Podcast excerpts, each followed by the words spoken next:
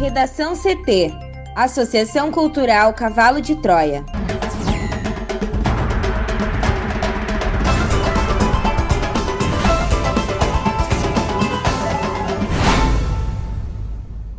Agora, no Redação CT. Rio Grande do Sul aguarda aval do Ministério da Saúde para antecipar a vacinação de professores e policiais. Em leilão com lance único, CED é vendida para Equatorial Energia. Com 3.668 mortes por Covid em 24 horas, Brasil volta a bater pior marca da pandemia. Banco Central autoriza transferências bancárias pelo WhatsApp.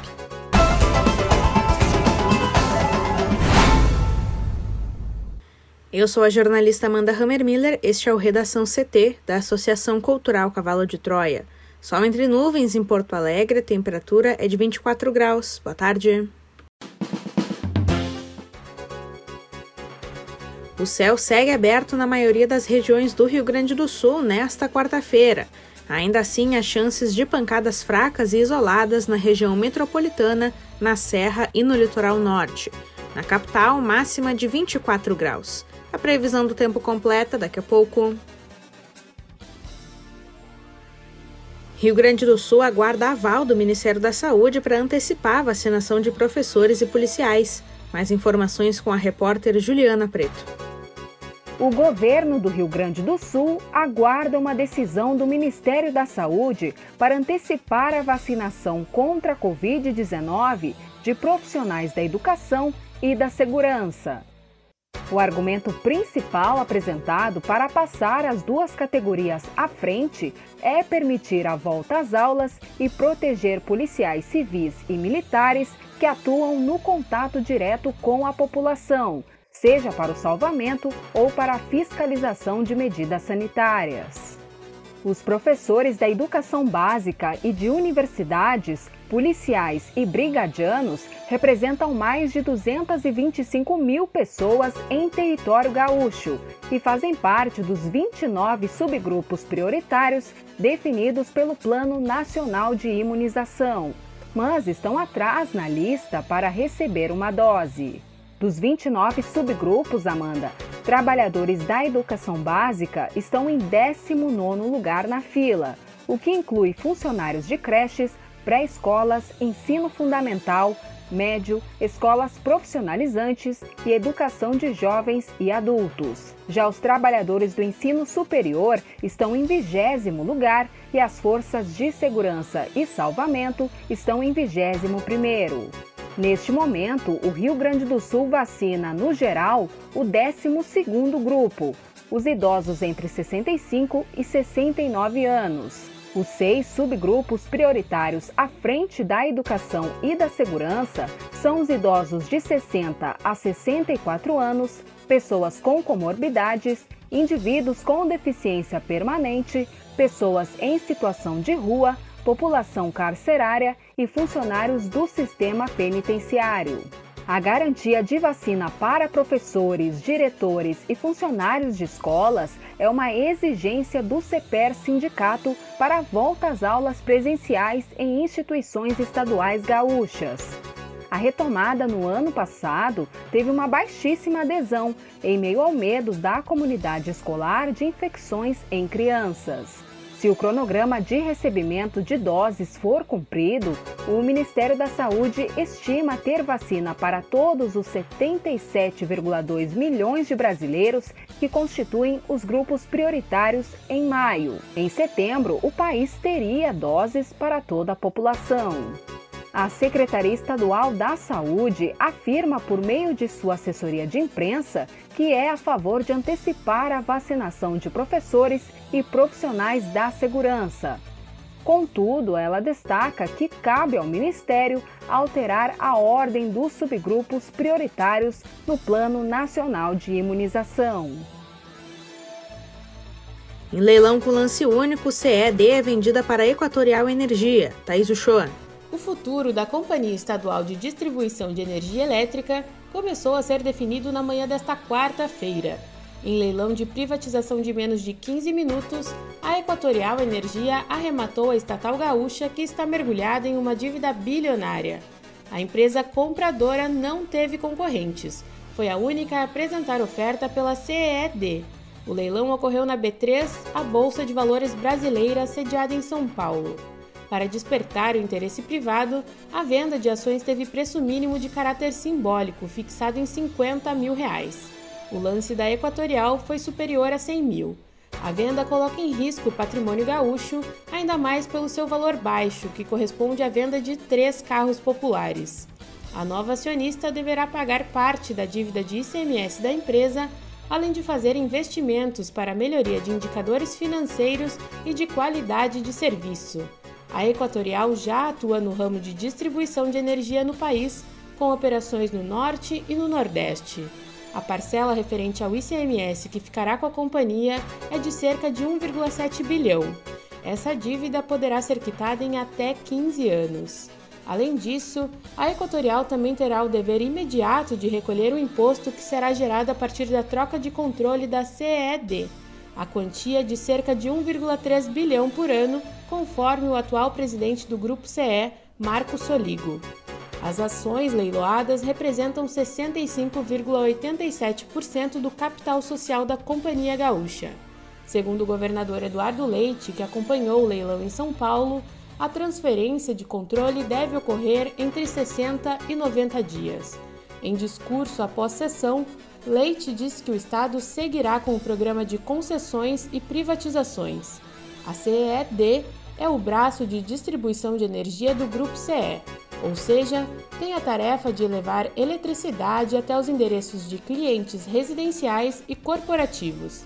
Nessa área também há outra empresa atuando no estado, a RGE, além de cooperativas de menor porte. O mercado financeiro esperava que a CPFL, dona da RGE, também participasse da disputa pela CED, o que não ocorreu. A estatal arrematada pela Equatorial atende cerca de 1 milhão e 600 mil unidades consumidoras em 72 municípios. Os clientes estão localizados na Grande Porto Alegre e nas regiões Sul, Campanha e Litoral. A privatização encontrou resistência no estado. Às vésperas do leilão, grupos contrários à venda conseguiram, em duas ocasiões, liminares favoráveis à suspensão do processo. As decisões foram revertidas na sequência, permitindo a disputa desta quarta-feira. Para o Redação CT, Thaís Uchoa. Com 3.668 mortes por Covid em 24 horas, Brasil volta a bater pior marca da pandemia. O Brasil bateu um novo e triste recorde com 3.668 mortes por Covid-19 registradas nas últimas 24 horas e totalizou 317.936 óbitos. Com isso, a média móvel no país nos últimos sete dias chegou a 2.728 mortes, a nova pior marca no índice pelo quinto dia consecutivo. Em comparação à média de 14 dias atrás, a variação foi de mais 34%. É o que mostra o novo levantamento do consórcio de veículos de imprensa sobre a situação da pandemia de coronavírus no Brasil, a partir dos dados das secretarias estaduais de saúde. Março, Amanda, já tem quase o dobro de mortes por Covid registradas em julho de 2020, que era o pior mês da pandemia até ser superado pelo mês atual.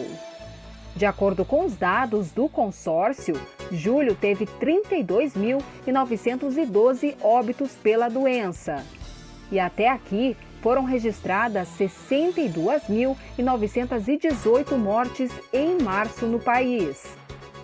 Já são 69 dias seguidos com a média móvel de mortes acima da marca de 1 mil.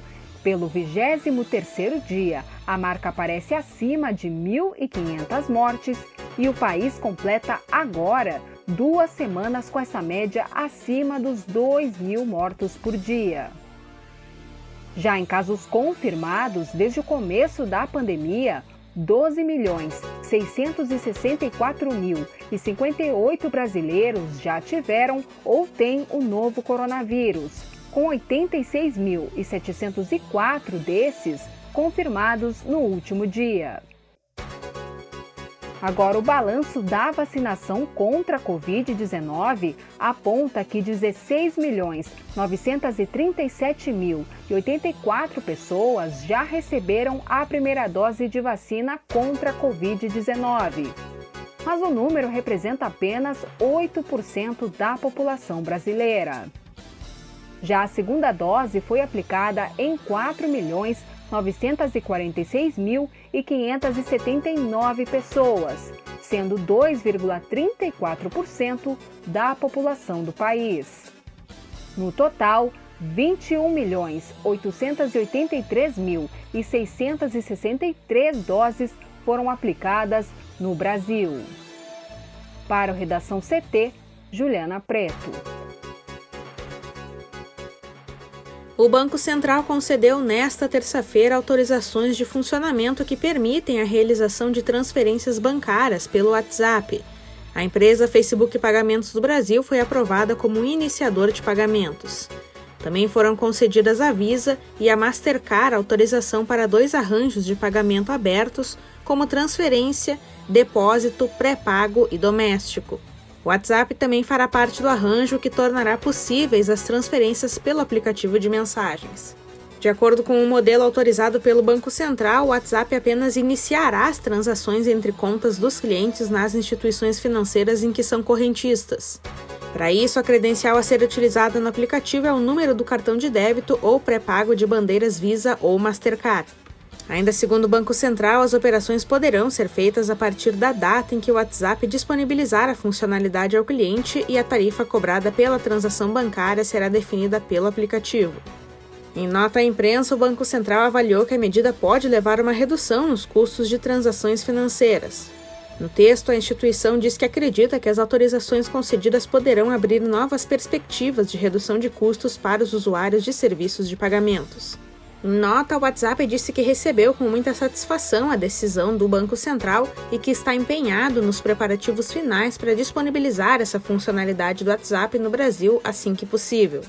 As autorizações concedidas nesta terça não incluem os pedidos da Visa e da Mastercard para funcionamento dos arranjos de compra vinculados ao programa Facebook Pay, que seguem em análise no Banco Central.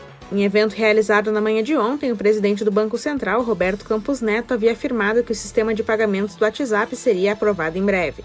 Em serviços indicados como iniciadores de pagamentos, o consumidor dá a ordem para que a instituição financeira em que a correntista realize o pagamento diretamente ao lojista, sem a necessidade de acessar o aplicativo com débito em sua conta de depósito ou de pagamento. Como consequência, são eliminados intermediários, como por exemplo o cartão de crédito. No Redação CT, agora é previsão do tempo com Juliana Preto. E a quarta-feira segue com tempo aberto na maior parte do estado, mas com chance de pancadas fracas e isoladas de chuva agora à tarde na região metropolitana, na Serra e no litoral norte. Sob influência da umidade trazida pelo vento que sopra do Oceano Atlântico em direção à costa gaúcha. A temperatura sobe um pouco, mas não de forma significativa.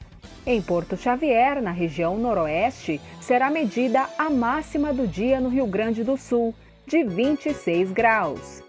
Já em Porto Alegre, a máxima deve chegar aos 24 graus e o tempo fica instável, com chance de chuva isolada. Já amanhã, quinta-feira, seguem as mesmas condições, o tempo aberto na maior parte do estado, com exceção também da região metropolitana, litoral norte e da Serra, que ainda tem chuva fraca e isolada à tarde. Confira a charge de hoje de Guilherme Peroto no nosso portal redacão.cavalodetroia.org.br. Redação CT. Apresentação Amanda Hammermiller. Colaboração Juliana Preto e Thaís Uchoa uma produção da Associação Cultural Cavalo de Troia com apoio da Fundação Lauro Campos e Marielle Franco. Próxima edição amanhã. Boa tarde.